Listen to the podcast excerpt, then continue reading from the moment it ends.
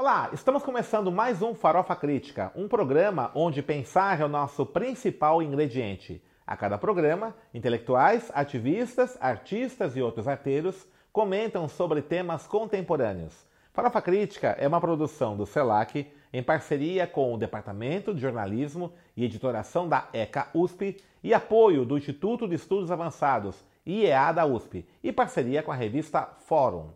Acesse o nosso canal youtube.com.br farofacrítica, inscreva-se e clique no sininho para receber notificações de novos programas. Também acesse a nossa página no Facebook, facebook.com canal Farofa Crítica, onde você pode sugerir temas, convidados para serem entrevistados aqui no nosso programa. Divulgue entre seus amigos, contatos, familiares, para a gente ampliar aí nossa rede de apoio ao Farofa Crítica.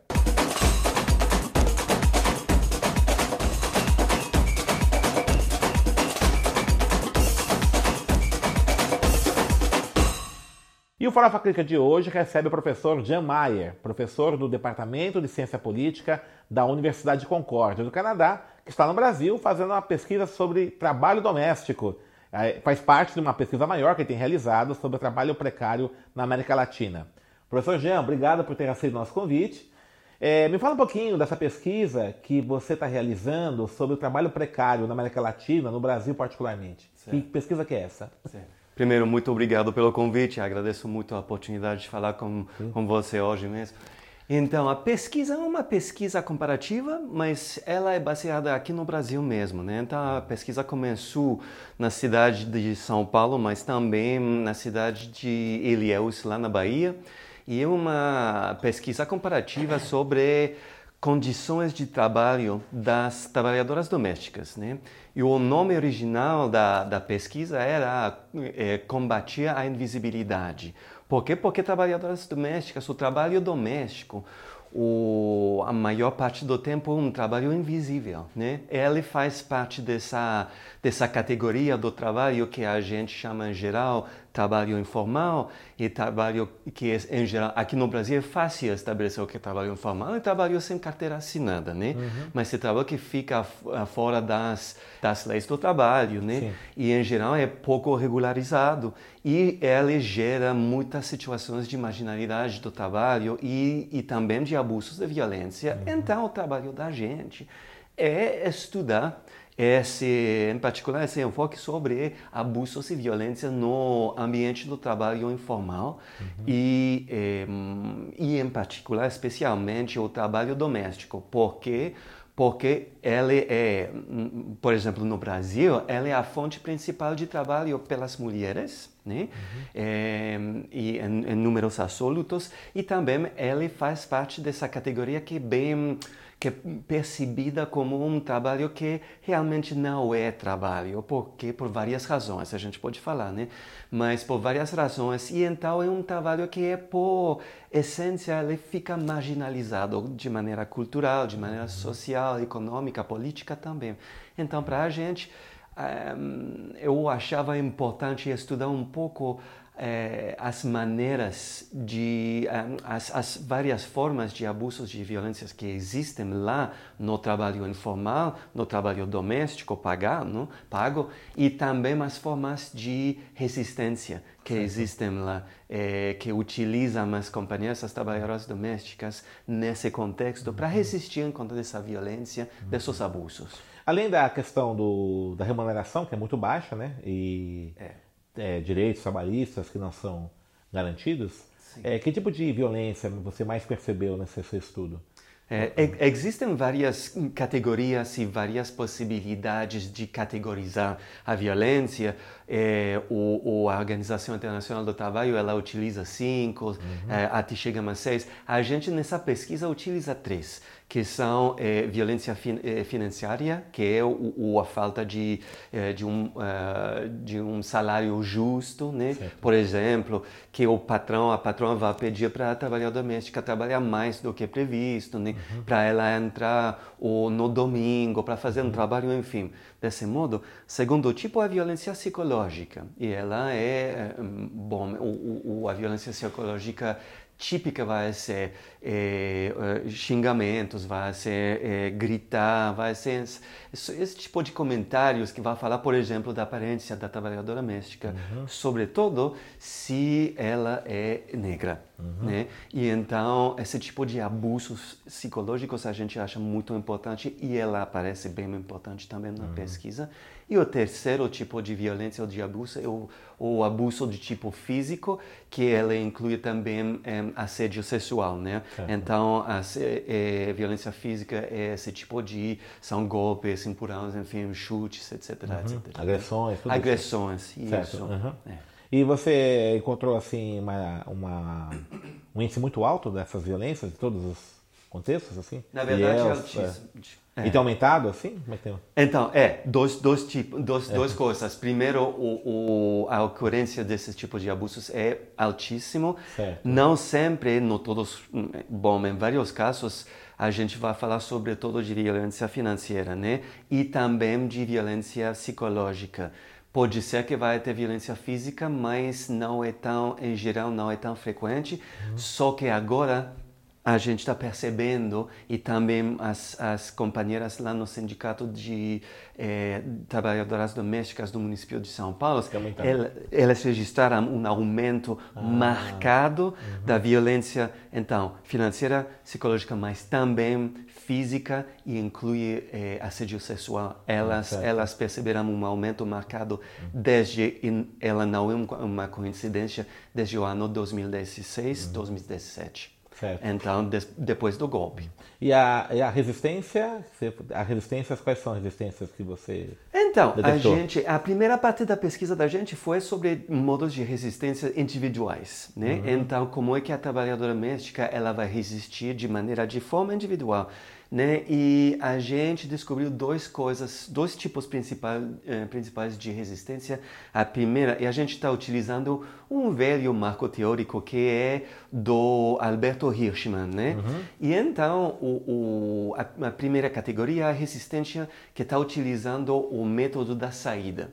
Então, para escapar da violência, para resistir, a trabalhadora doméstica ela vai sair do emprego, ela vai embora, né?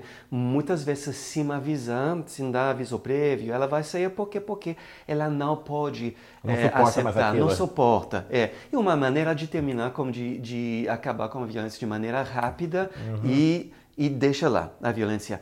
O problema é que muitas vezes esse, essa forma de resistência ela não afeta as formas as, as causas eh, estruturais, estruturais uhum. da violência exatamente e tampouco a trabalhadora doméstica ela não aprende outros modos de resistência né uhum. então é uma forma de sair uma forma de resistir que vai ser recorrente uhum. mas que é também muito frequente e que não dá realmente para o para avançar nesse, nesse nessa perspectiva de aprender como resistir de maneira mais, vamos falar assim, eficaz. Uhum. O segundo tipo é o tipo da, a gente fala, o, o tipo da voz. Então, trabalhadoras domésticas vão fazer duas coisas. O primeiro é reclamar. Pode ser reclamar de maneira bem, uhum.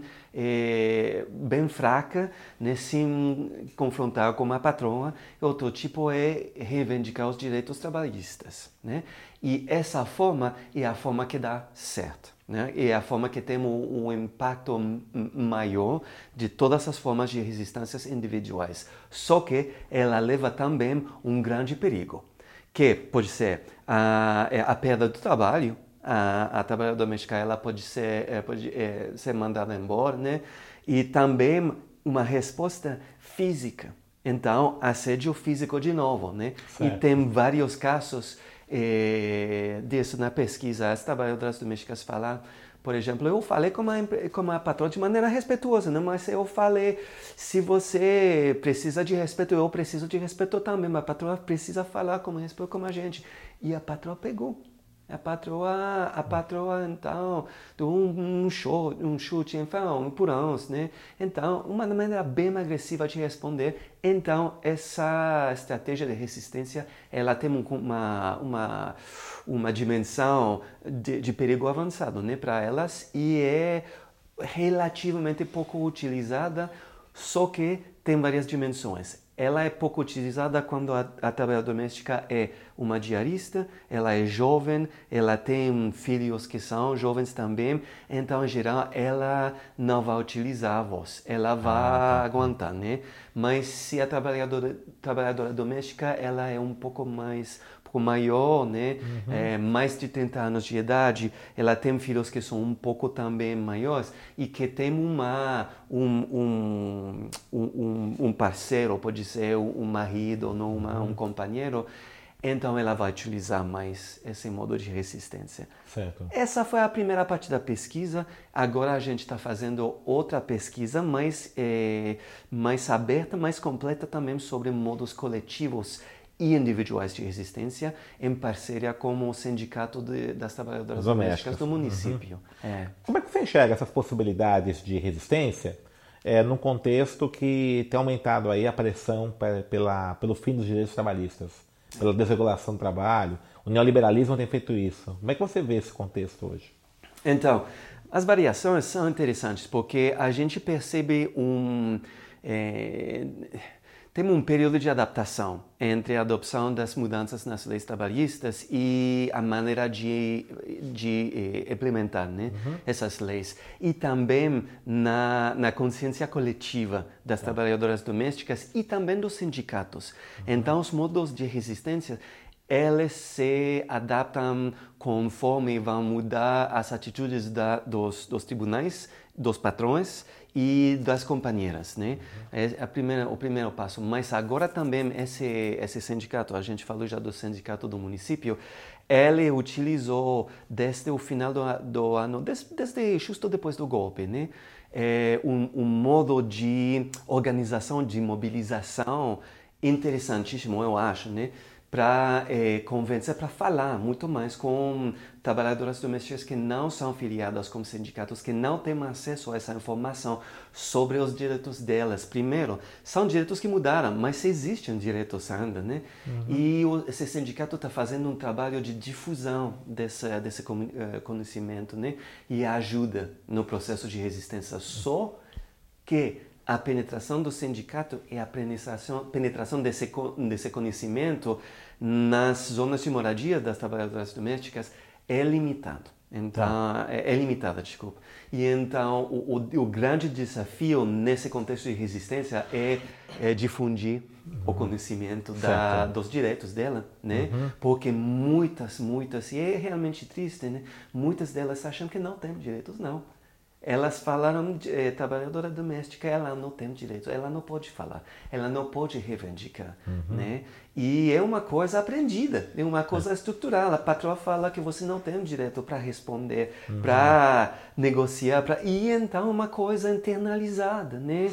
De, e depois de são décadas e décadas e décadas de reproduzir esse modelo. É um modelo opressivo mesmo, uhum. né? que ele leva essa, essa dimensão de repressão adentro mesmo da forma de trabalhar do, do, do da trabalhadora doméstica. Uhum. Então é muito combate, muita luta.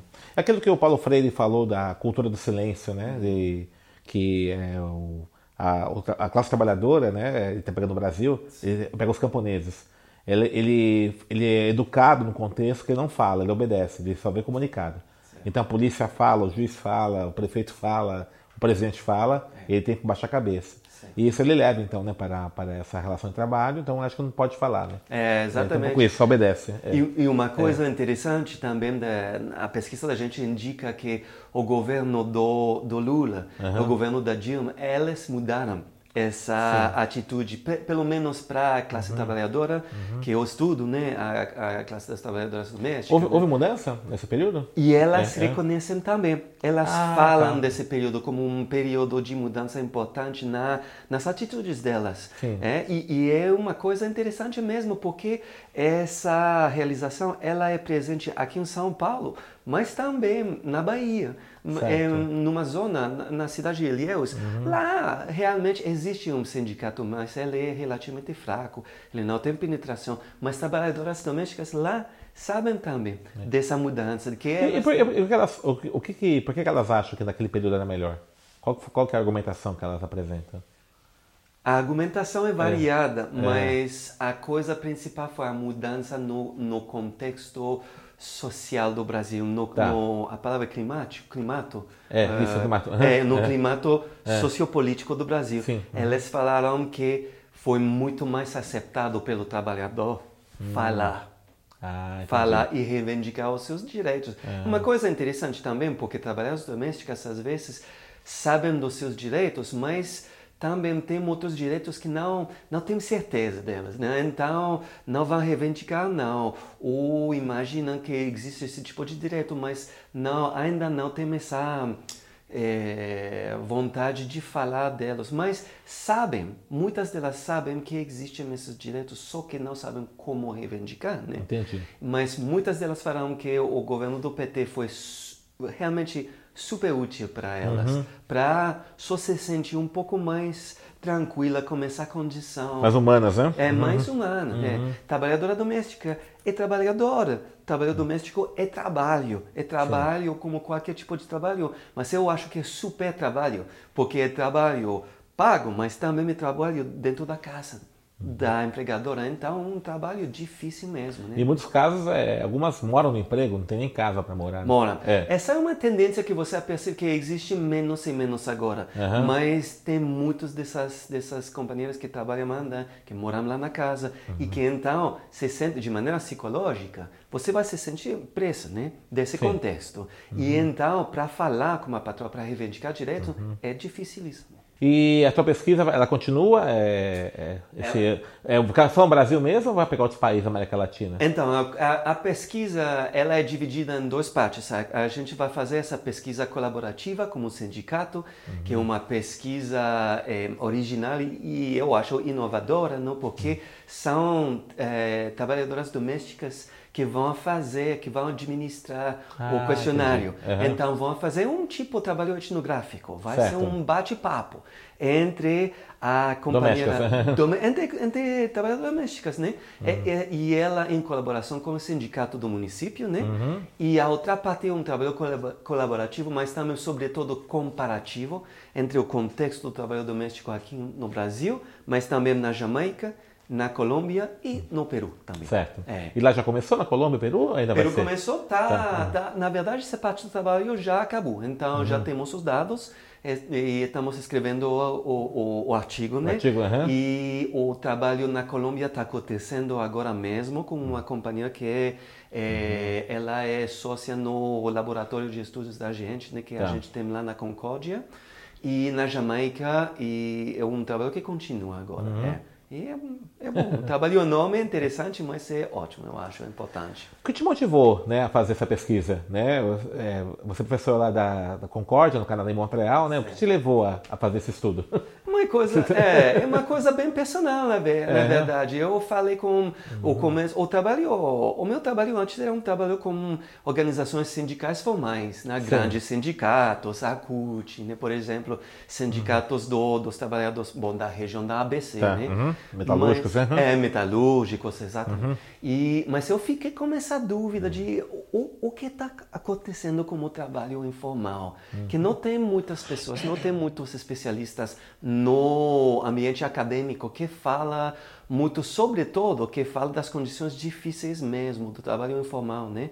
E foi em relação contra, ou em reação em contra desse é, dessa ausência, ausência né, de, de trabalho. Não essa ausência realmente, mas é a pouca disponibilidade do trabalho sobre, sobre todo o contexto bem difícil. Há uma invisibilidade né, desse tipo de... Invisibilidade é, mesmo, né? E a maioria né, do trabalho de hoje é informal, né? É, é isso. Então eu decidi, ir, na verdade, o contato com trabalhadores e trabalhadoras é, informais é um contato ótimo, uhum. realmente bem aberto. E elas, se elas querem falar do, dos desafios que eles enfrentam.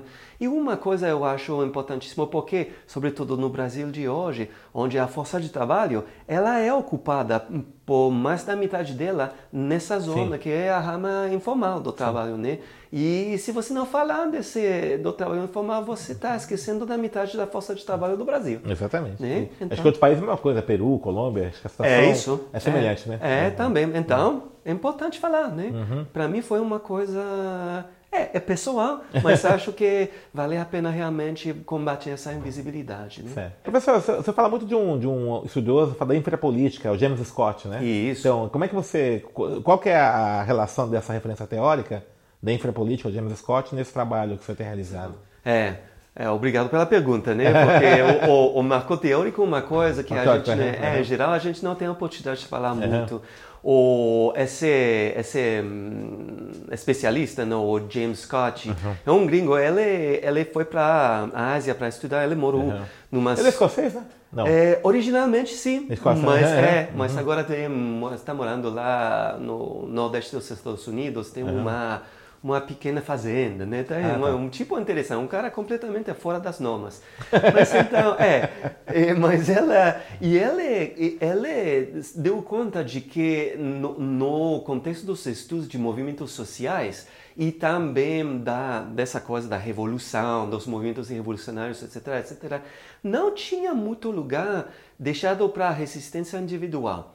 E eh, o que você muito bem falou, a, a infrapolítica. Então, a política que não aparece bem clara uhum. na primeira vista, né? Se você falar só como políticos, só como a elite, só como representantes de grandes movimentos, etc., você vai perder completamente essa dimensão mais, vamos falar assim, popular, né? da política e da, e, e, da cultura mesmo da, uhum. da, das pessoas que moram num contexto eh, nacional dado. Então, e ele falou, você precisa passar muito tempo com essas pessoas e falar com essas pessoas do que é do povo, né, para perceber como que elas percebem a política e reagem.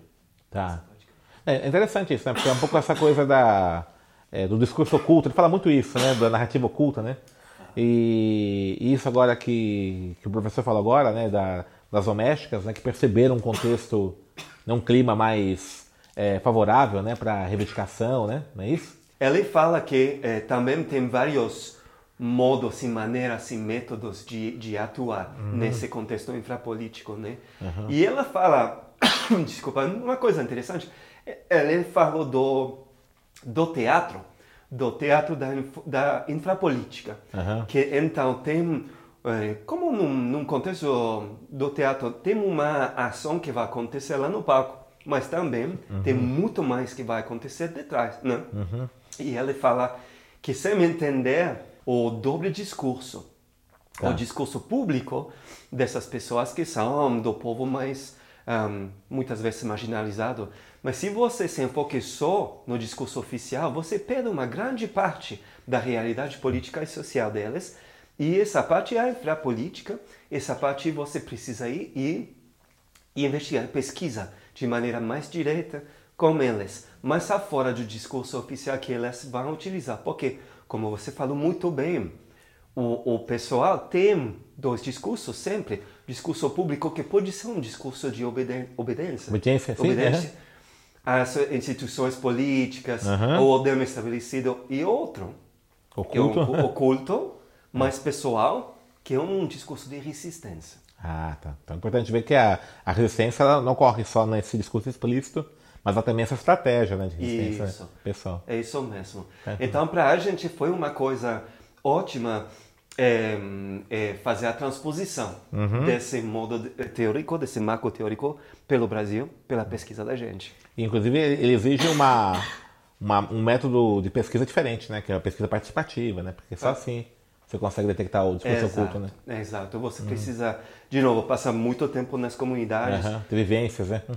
exato. Falar com as, com as pessoas. E também eu acho uma coisa fantástica dessa, dessa parte da pesquisa que a gente está fazendo como sindicato do município é a colaboração mesma das companheiras do sindicato na uhum. pesquisa. Elas são as, pesqui as pesqui pesquisadoras e como elas conhecem a realidade mesma das pessoas entrevistadas, então podemos se relacionar com elas de maneira mais profunda, mais direta. E para a gente, a gente acha que é o, o resultado dessa pesquisa vai ser um, um mapeamento muito mais preciso, exato, né, uhum. das atitudes, dos desafios, mas também das aspirações, dos sonhos uhum. é, e, e, dos dois discursos das trabalhadoras domésticas. Tá bom. Então, obrigado, professor Jean, pela sua entrevista. Gostei muito aí da, da pesquisa, né? Acho que aí uma grande colaboração. Ela não tem prazo para terminar também, ela vai, ser, vai ter continuidade, né? Tem, Ou... tem continuidade, mas é. a primeira parte desse trabalho em colaboração é, é ao final de dezembro. Ah, então, dezembro já. É, a gente quer já... Vai publicar artigos, tudo? Publicar é a uhum. primeira parte e a parte... Essa, uhum. é a, uhum. é, essa é a pesquisa como sindicato uhum. e a pesquisa comparativa é um, um trabalho que continua. É, é de tá longo prazo. Então tá ótimo. Obrigado, professor. Professor Denis. Então, nos encontraremos em Montreal? É, perfeito. com muito prazer. Então tá ok. Obrigado. Perfeito. Obrigado. Então estamos encerrando mais um Farofa Crítica, que hoje entrevistou o professor Jean Mayer, do Departamento de Ciência Política da Universidade de Concórdia de Montreal. Acesse o nosso canal youtube.com.br farofacrítica, inscreva-se, clique no sininho para receber notificações de novos programas. E para encerrar a edição de hoje, uma frase de Leon Tolstói. Os ricos farão de tudo pelos pobres, menos descer das suas costas.